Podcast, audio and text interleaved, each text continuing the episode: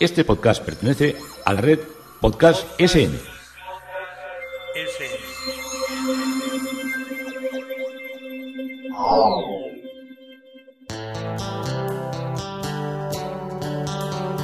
Historia con sentido. Historia con sentido. Un podcast realizado y presentado por Juan Carlos González.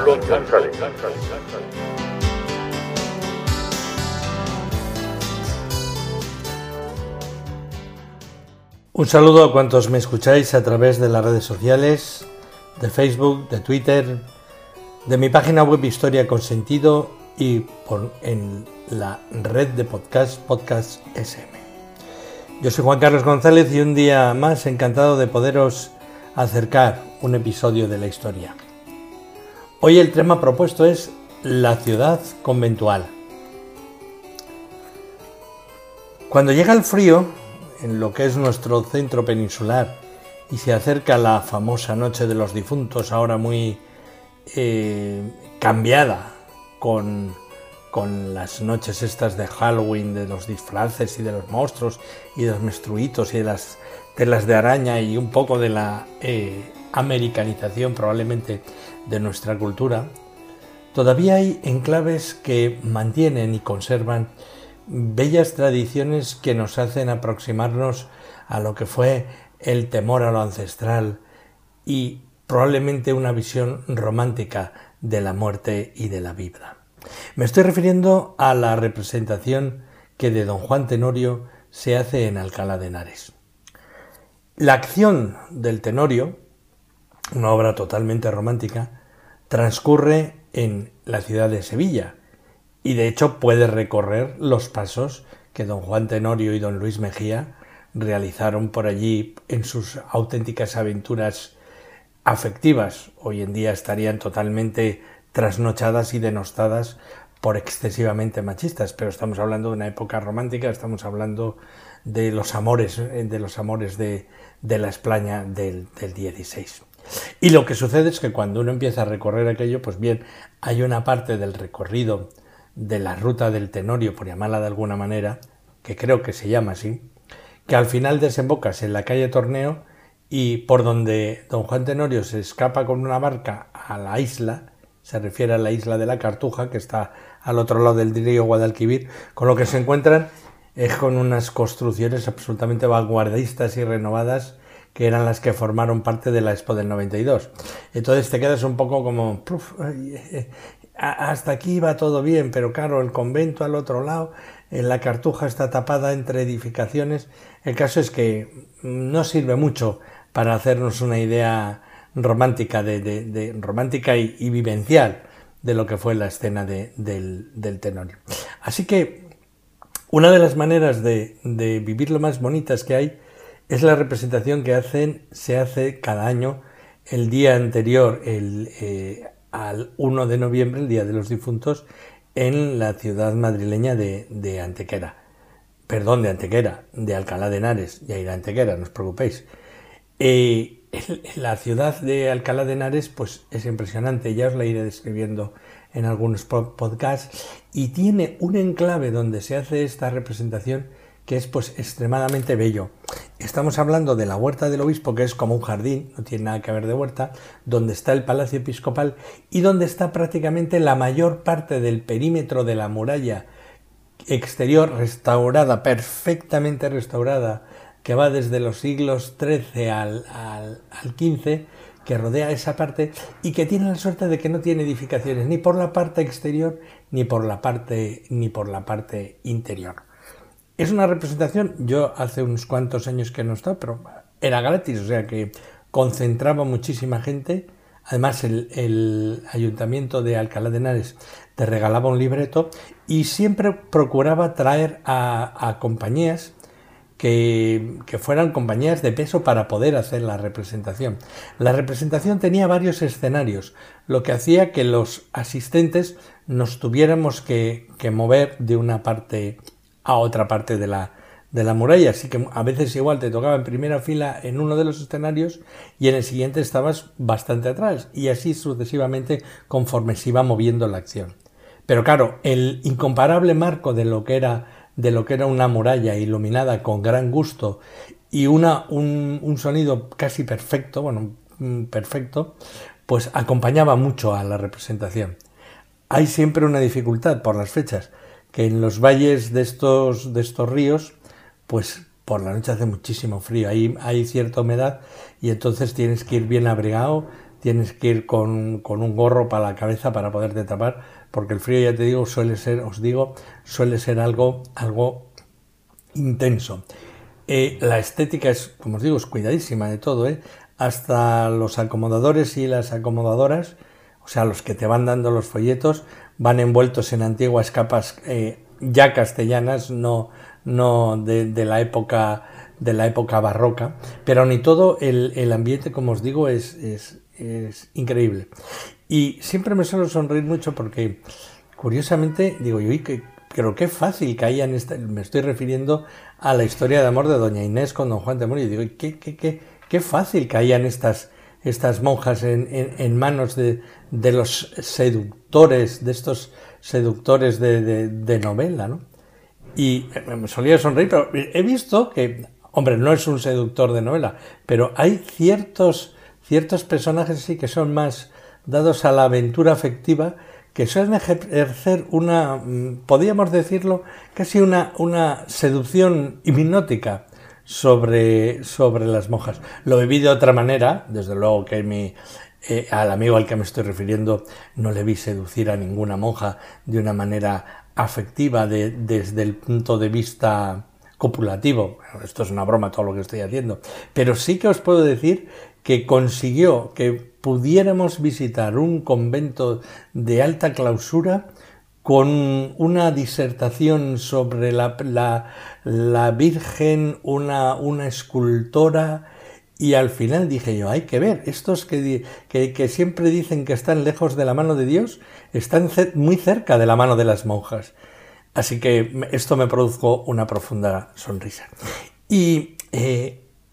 hay una cosa que, claro, todas las, todas las historias estas siempre acaban mal para el seductor, siempre, siempre se termina, se termina mal la historia, porque claro, no va a ser que la monja se va del convento y es feliz con un, con un, con un ardiente hombre al que conoce en una tórrida, en una tórrida noche afectiva a las puertas o dentro del convento. Y siempre acabar más, siempre el, hombre tiene que acabar pues enderezando su camino y su vida. Y esto es lo que sucede con una leyenda que, que tiene lugar en Antequera, porque voy a continuar hoy hablando de, de Antequera y de los seductores de, de conventos. Los asaltaconventos que eran los que se subían por las tapias y descendían a las clausuras. Bien, por 1680 residía en Antequera don Luis de Zayas, que era un hidalgo bastante bien conocido por su buena posición y por una vida aventurera que había llevado durante su, mocedad. Y dando tregua a todos estos devaneos y a todas estas acciones afectivas, se casó con una pariente suya pero este cambio de estado no consiguió apartarle de, de, esta senda, de esta senda un poco malvada, porque ya sabéis que el que es zorro es zorro siempre y acaba siempre el zorro asaltando el gallinero. Bueno, una mañana asistió a una toma de hábito de una, de una religiosa, de una hermosa joven, y su belleza le encandiló y, oye, logró logró eh, llegar hasta la monja a través de, de mensajes, de todo, hasta el punto de que la otra le dijo, bueno, pues al fin, yo me amas tanto que lo que quiero es huir, oír contigo. Y una noche, pues, provisto de la escala, fue al convento, trepó la, la, la escala y ya llegó hasta el jardín donde debía esperarla. Pero ante la ausencia de que la monja no llegaba, no, no llegaba al jardín, decidió entrar a su le, le, ardía tanto el deseo que tenía por la no, por, ya por la profesa, no por la novicia, que decidió entrar en su búsqueda. Ella dormía sobre su lecho y al verlo se dejó llevar por el seductor. ¿Entendéis, no? Pero al pasar por delante de la, de la imagen de, de, María, que estaba puesta en un lado del claustro, ya cuando los dos se, se escapaban después de haber cometido el, el, delito, el delito afectivo para lo que era la monja, pues la religiosa sintió algo sobrenatural y rompió a llorar. Así que don Luis abandonó a la mujer y corrió hacia el jardín. Saltó deprisa por la escala que había echado de un lado al otro y al cruzar lo que son ahora, lo que es ahora la plaza de San Sebastián y llegar a la, a, la calle Nueva, pues las fuerzas le, le fallaron y cayó desvanecido. Y también en ese momento en que él caía desvanecido en medio de la plaza, en esos instantes también caía desmayada su cómplice frente a la imagen de María en el claustro del convento asaltado.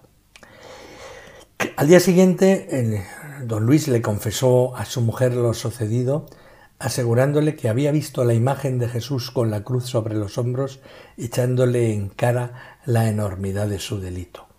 Y el hidalgo pidió perdón a su mujer y ella se lo concedió. Y como muestra de arrepentimiento, el caballero mandó construir un arco, que aún subsiste, en la entrada de la calle Nueva y colocó sobre él la imagen de Jesús pintado en la misma forma de la aparición y alumbrado perpetuamente por seis luces. Así que eh, desde entonces podemos contemplar un hecho misterioso de un final malo para un seductor de conventos. Cuando hablamos de las vírgenes y de las imágenes, es raro encontrar de las imágenes de la Virgen, o al menos no es muy normal encontrar una Virgen vestida de monja. Pues esto es lo que nos sucede en la iglesia de El Carmen de Antequera, perdón, que es la que estamos, que estamos visitando. Y nos habíamos quedado en el barroco camarín, en el camarín de la Virgen, de una interesantísima planta y alzado que conserva la, la policromía original en sus paredes. La planta se divide en seis lóbulos que continúan en altura dando forma a los paramentos de la pared y a los palamentos de los plamentos se llaman de la cúpula y en cada uno de los espacios encontramos eh, inscripciones apoyadas por dibujos que hacen referencia a las letanías marianas. Eh, en los plamentos de la cúpula, de derecha a izquierda, tenemos una estrella con la inscripción matutina, de estrella matutina, un cáliz y la palabra espiritual, un templo y la palabra áurea, una puerta cheli, porta cheli, y un espejo speculum justicia, espejo de justicia.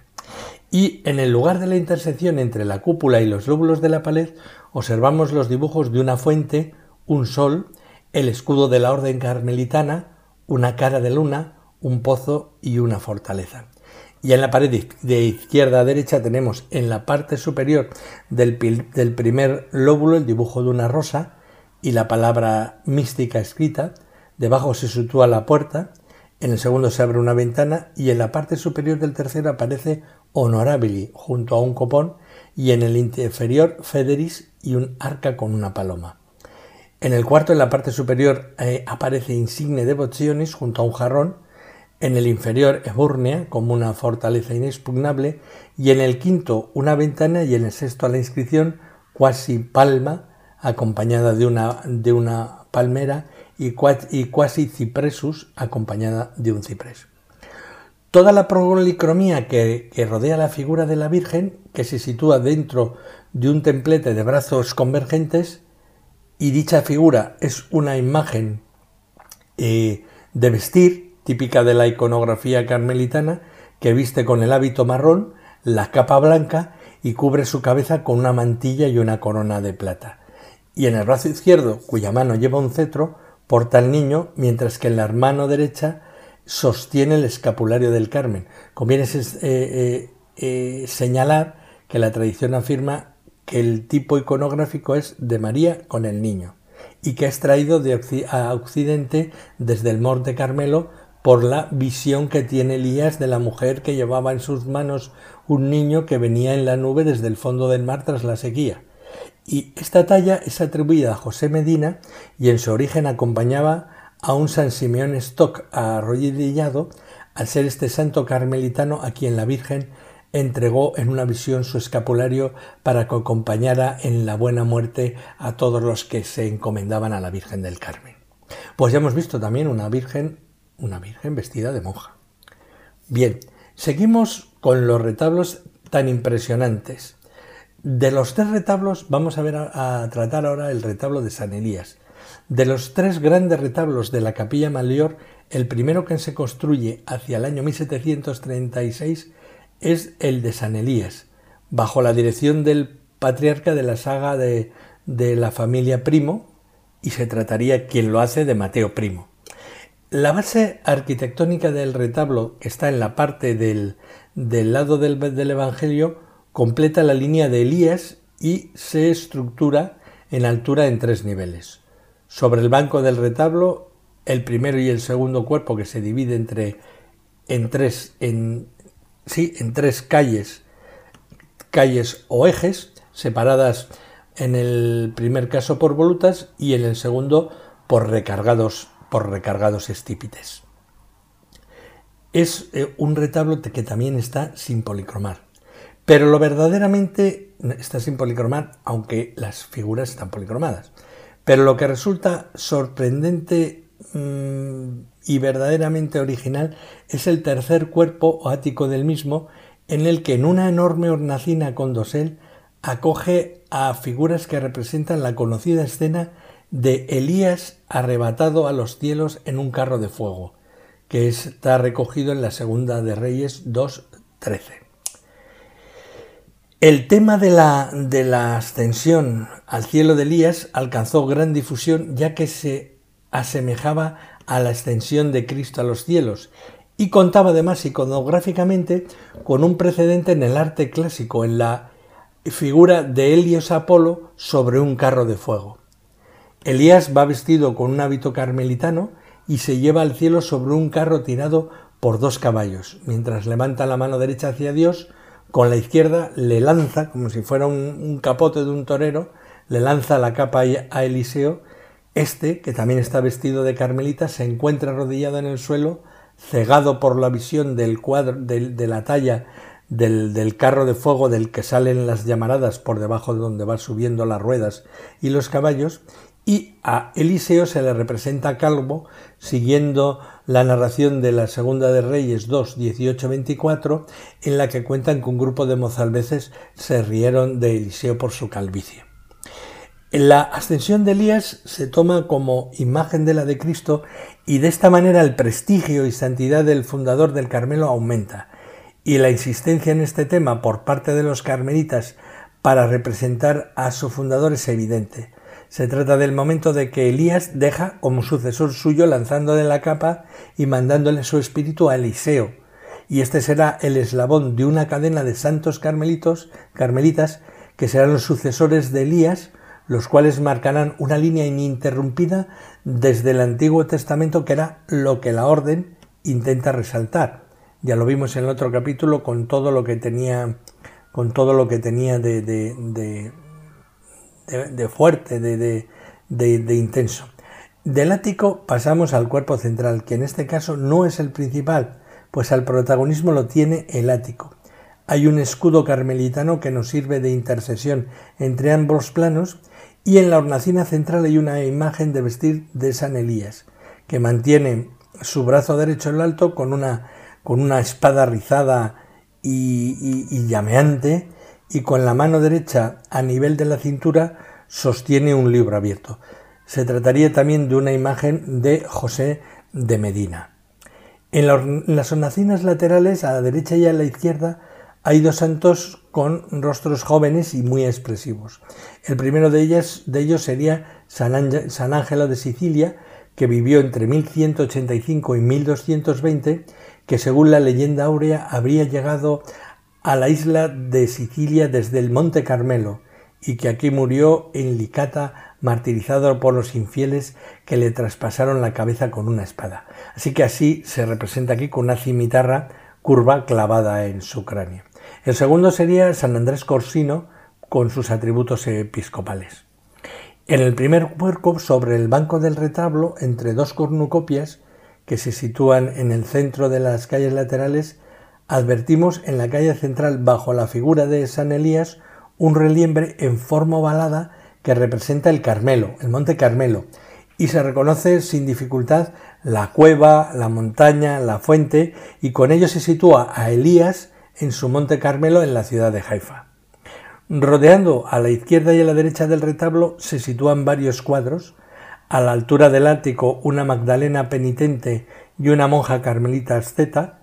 a nivel del cuerpo central los cuadros de San Pedro y de San Pablo, y por encima del retablo a mucha altura un San Francisco de frente con la capucha, un San Alberto con capa blanca y lirio, y una Virgen con el niño y angelitos a sus pies, y otra Virgen Inmaculada situada sobre una bola del mundo. Dada la altura a la que se encuentran son de, de, difícil identificación. Yo más o menos acercándome un poco con la cámara, con, con las fotos, es lo que he podido sacar. El siguiente retablo de la capilla mayor es el retablo del Cristo de las Penas. Este es el retablo del lado de la epístola, es muy semejante al anterior tanto en su base arquitectónica como en su profunda ornamentación, pero su estructura también se divide en, altura en tres niveles sobre el banco del retablo. Y el primer y el segundo cuerpo se estructura en tres niveles sobre el banco del retablo es el central mucho más ancha que las, que las laterales. Dichas calles, al igual que en el retablo con el que hace pareja enfrente, se sitúan en el primer cuerpo entre protuberantes volutas y en el segundo entre grandes y recargados estípites, Juega con las volutas y con los estípites a la hora de organizar arquitectónicamente el, entramado o tramazón de lo que va a ser el retablo. Sin embargo, la impresión que nos produce es otra, debido a que aquí se le resta importancia al ático y se le confiere todo el protagonismo al cuerpo central, el cual va a contener el camarín del Cristo de las Penas, en algunas descripciones confundido con un echeomo, algunos le llaman el pero es Cristo de las Penas. En la parte superior del ático, en una corona, un ángel con una gran cruz,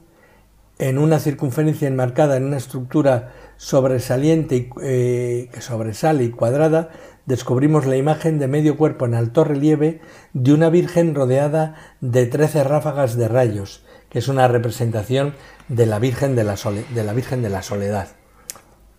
Como suspendidos en el aire, la custodian dos ángeles, el de la izquierda le falta el motivo de la pasión y el de la derecha mantiene en sus manos una escalera. Y entre los dos otro sostiene un cáliz haciendo alusión los tres en su conjunto a la pasión de Cristo. Ocupa el centro del retablo, esta vez todo el dorado, la escultura del Cristo de las Penas de rodillas, con anhelante expresión y con las manos orantes entrelazadas, como Cristo mediador que espera a la crucifixión ya inminente y implora el perdón para sus verdugos mientras ofrece sus sufrimientos a Dios Padre por la redención de la humanidad. La imagen se conserva en un camarín y está considerada como una de las mejores piezas del barroco de, Andalucía. El camarín del Cristo de las Penas se corresponde con los típicos camarines antequeranos de planta hexagonal, que sigue la línea marcada por el que marcó toda esta ciudad conventual, que fue el de la Virgen de los Remedios. Por eso le he llamado hoy la ciudad conventual cuando me refiero a la villa de Antequera, a la ciudad de Antequera. La Virgen de los Remedios que fue hecha en 1709 y fue el primer camarín que marca toda la, tradición. Los parámetros son cóncavos y se continúan en los plementos, igualmente cóncavos de, la cúpula, mm, la cual eh, forma está eh, como formada por la superposición de, dos anillos. En el primero se abren claraboyas cuatrilobuladas, quedando sustituida la central por un relieve del Padre Eterno, y el segundo, que es mucho más ancho que el mayor que el primero, está totalmente decorado por, pinturas. En cada uno de los elementos y dentro de un marco simulado eh, por la misma pintura se representan de medio cuerpo a San Joaquín, a San Elías, a la Virgen del Carmen, a San José, a Santa Ana y a San Juan Bautista. Y en el centro del camarín encontramos, como hemos dicho anteriormente, este Cristo de las Penas con las manos atadas delante de, la cintura, entronizado en un templete o trono de brazos convergentes Y dicho templete, como el de la Virgen de la Victoria, de la, Victoria, de la Virgen de la Victoria de Málaga. Ahora estamos hablando de, de otra, de otra pieza eh, ubicada en, en distinta eh, en distinta ciudad, porque la, la, ciudad de Málaga también tiene mm, pues, pues eh, increíbles, increíbles obras de increíbles obras de arte. Eh, estos serán los precedentes de este estilo, como os digo, que a su vez darán lugar más adelante a tronos actuales como elementos asociados a lo que es la función itinerante y procesional. Se trata de un templete sinuoso y dinámico con una estructura de tres cuerpos, base maciza que hace las veces de peana, un espacio central eh, abierto para dejar pasar la luz y para iluminar toda la talla, y se delimita por los brazos que convergen en la parte superior, que a su vez sustentan una espléndida corona que culmina el conjunto. Y delante de él se sitúa una pequeña imagen de la Virgen. El cuerpo principal del retablo se divide en tres calles, en el centro el camerín, el camarín y el Cristo de las Penas que hemos visto, y en las hornacinas de las calles laterales San Elesván y Santa Efigia. Son dos santos negros carmelitas, príncipes etíopes, eh, y la postura de los cuales es análoga. Santa Efigia a la izquierda mm, mantiene en la mano derecha, a la altura del pecho, un templo en llamas, y San Elesván a la derecha soporta sobre la misma mano y la misma altura otro templo, mientras pisa con el pie izquierdo a un personaje del que sólo vemos la cabeza de corona del rey y las manos atadas. Por estos atributos ambos se les tiene por fundadores de conventos cuando llevan un templo, una construcción o una casa en la mano y se colocan en el primer cuerpo sobre el banco del retablo, justo debajo de las hornacinas anteriores que contienen sendas pequeñas figuritas. De la izquierda sujeta eh, con la mano derecha un ancla puesta hacia arriba y a sus pies está la inscripción Inchelo, entendible como hacia lo oculto. Y el de la derecha, estos son las piezas pequeñitas, las piezas que están fijadas en, el retablo, que no sé si lo había dicho bien. Y el de la derecha sostiene ese angelote con el brazo derecho una columna y en la base está escrito eh, Sietit, estuvo de pies. Y ambas piezas hacen alusión al Cristo de las penas, al igual que los cuatro pequeños angelitos con atributos de la, de la pasión que se sitúan entre, entre ambas figuras, como flotando en el aire y haciendo de intersección entre las cuatro volutas del primer cuerpo y las grandes estípites que delimitan los ejes verticales del segundo. Portan de izquierda a derecha una escalena, una barrena, un martillo y una cruz, y merece resaltarse plásticamente por el, contraste de su tamaño con respecto a la estructura por sobre la que se, sobre la que se asientan, eh, y también mm, por su gracia y por su, por su delicadeza. Son muy, muy atractivas de, mirar. Este retablo se, se debe a Francisco Primo, hermano menor de Antonio Primo, y que lo realiza después de la muerte de su padre en 1740 y tras la de su hermano en 1750, y el taller antequerano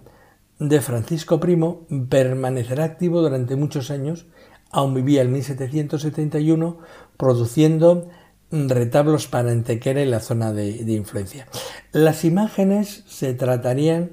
de piezas de Diego Márquez y Vega. Y fuera del retablo, a la misma altura de la Virgen de la Soledad, se sitúan dos cuadros, uno de ellos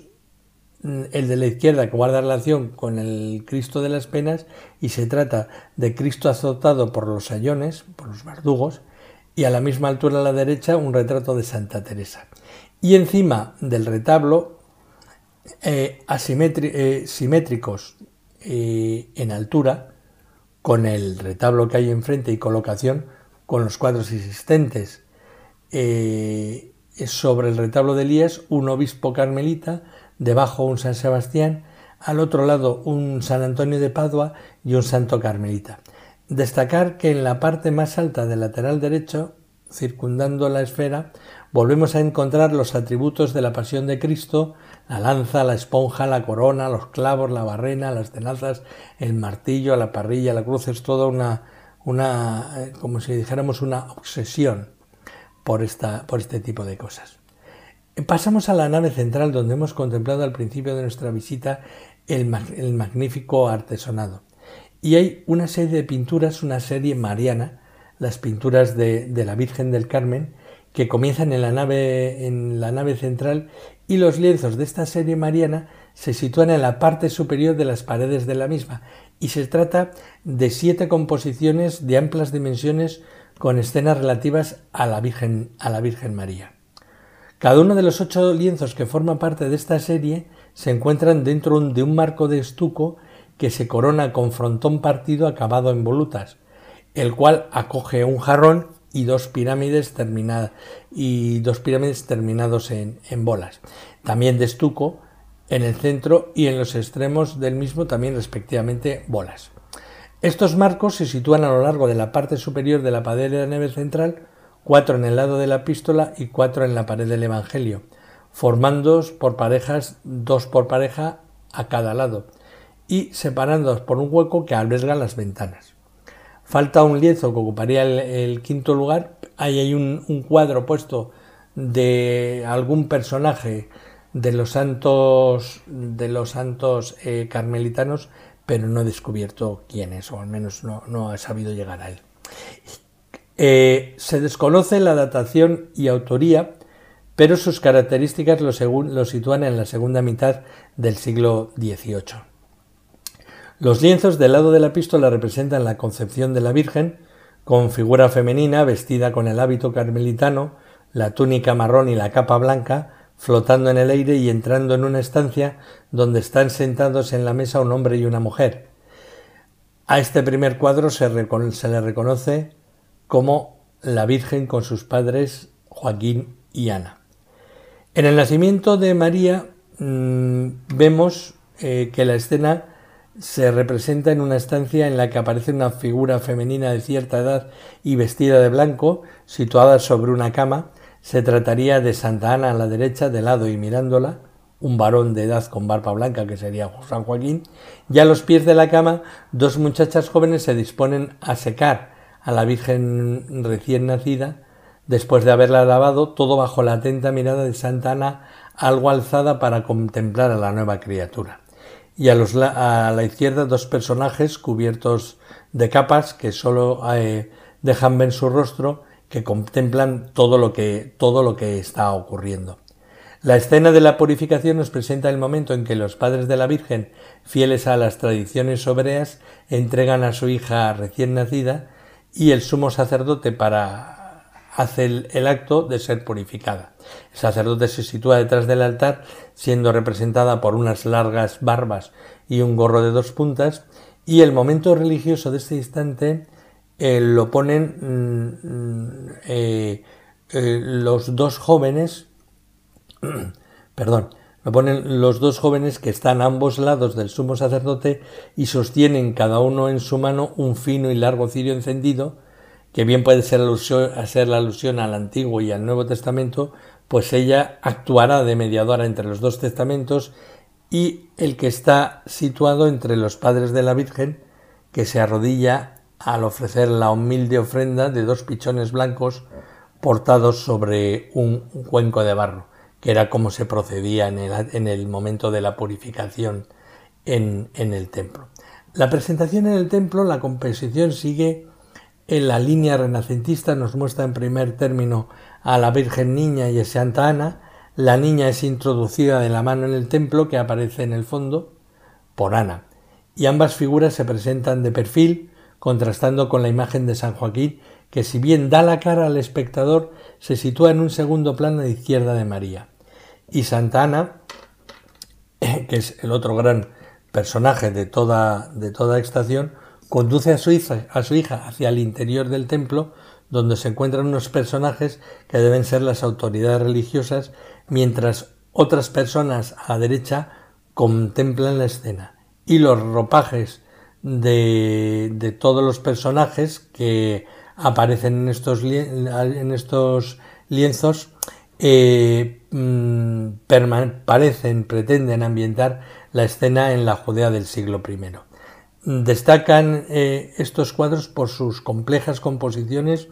con gran colorido donde, predominan los, tonos fríos. Los lienzos del lado del Evangelio contienen una única imagen, la de la Virgen del Carmen, con su colorido bastante apagado y dominado por los, por los marrones. El cuadro de la Virgen orante contemplativa, María mira hacia arriba en actitud contemplativa, sentada junto a una mesa en la que hay un libro abierto, y la mirada de ella se dirige hacia las cabezas de los angelitos que aparecen en la parte superior de la representación, formando asimismo un, formando parte del mismo cielo de, la estancia. Continuamos con la representación de la Inmaculada Concepción, en este caso su capa no es blanca sino roja por dentro y azul por fuera, y une sus manos en actitud delante y está coronada por pequeñas cabecitas de angelitos que se unen formando una circunferencia.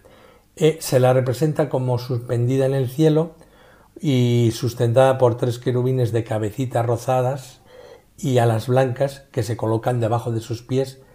y a la vez otro par de angelitos le sostienen la capa. Y en la Asunción a los cielos tenemos a María con las manos cruzadas delante del pecho y la mirada dirigida dirigida hacia arriba que asciende a los cielos sostenida por tres eh, querubines que se sitúan a sus pies. Y la escena representa el momento de la Virgen a la llegada a los cielos, pues está rodeada de angelitos que revolotean alrededor sobre un fondo azul que cubre el fondo del cielo. Hemos empezado con una Virgen Carmelita en un camarín y hemos acabado con una Virgen también vestida de Carmelita en las alturas del templo del Carmen de Antequera. Antequera, la ciudad conventual. Un día más, encantado de haberoslo podido contar, Juan Carlos González.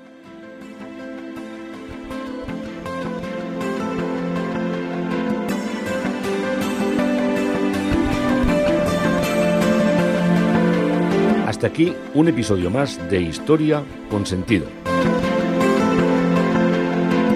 El podcast que te habla de historias de la historia, sucesos, eventos, como si el ayer fuera hoy. Síguenos a través de iTunes, Spreaker o iVoox. Contacta con nosotros por correo electrónico escribiendo a podcast.historiaconsentido.com. Nuestra web www.historiaconsentido.com. Y en Twitter nos encontrarás como arroba historiasentido. Este podcast pertenece a la red Podcast SMM.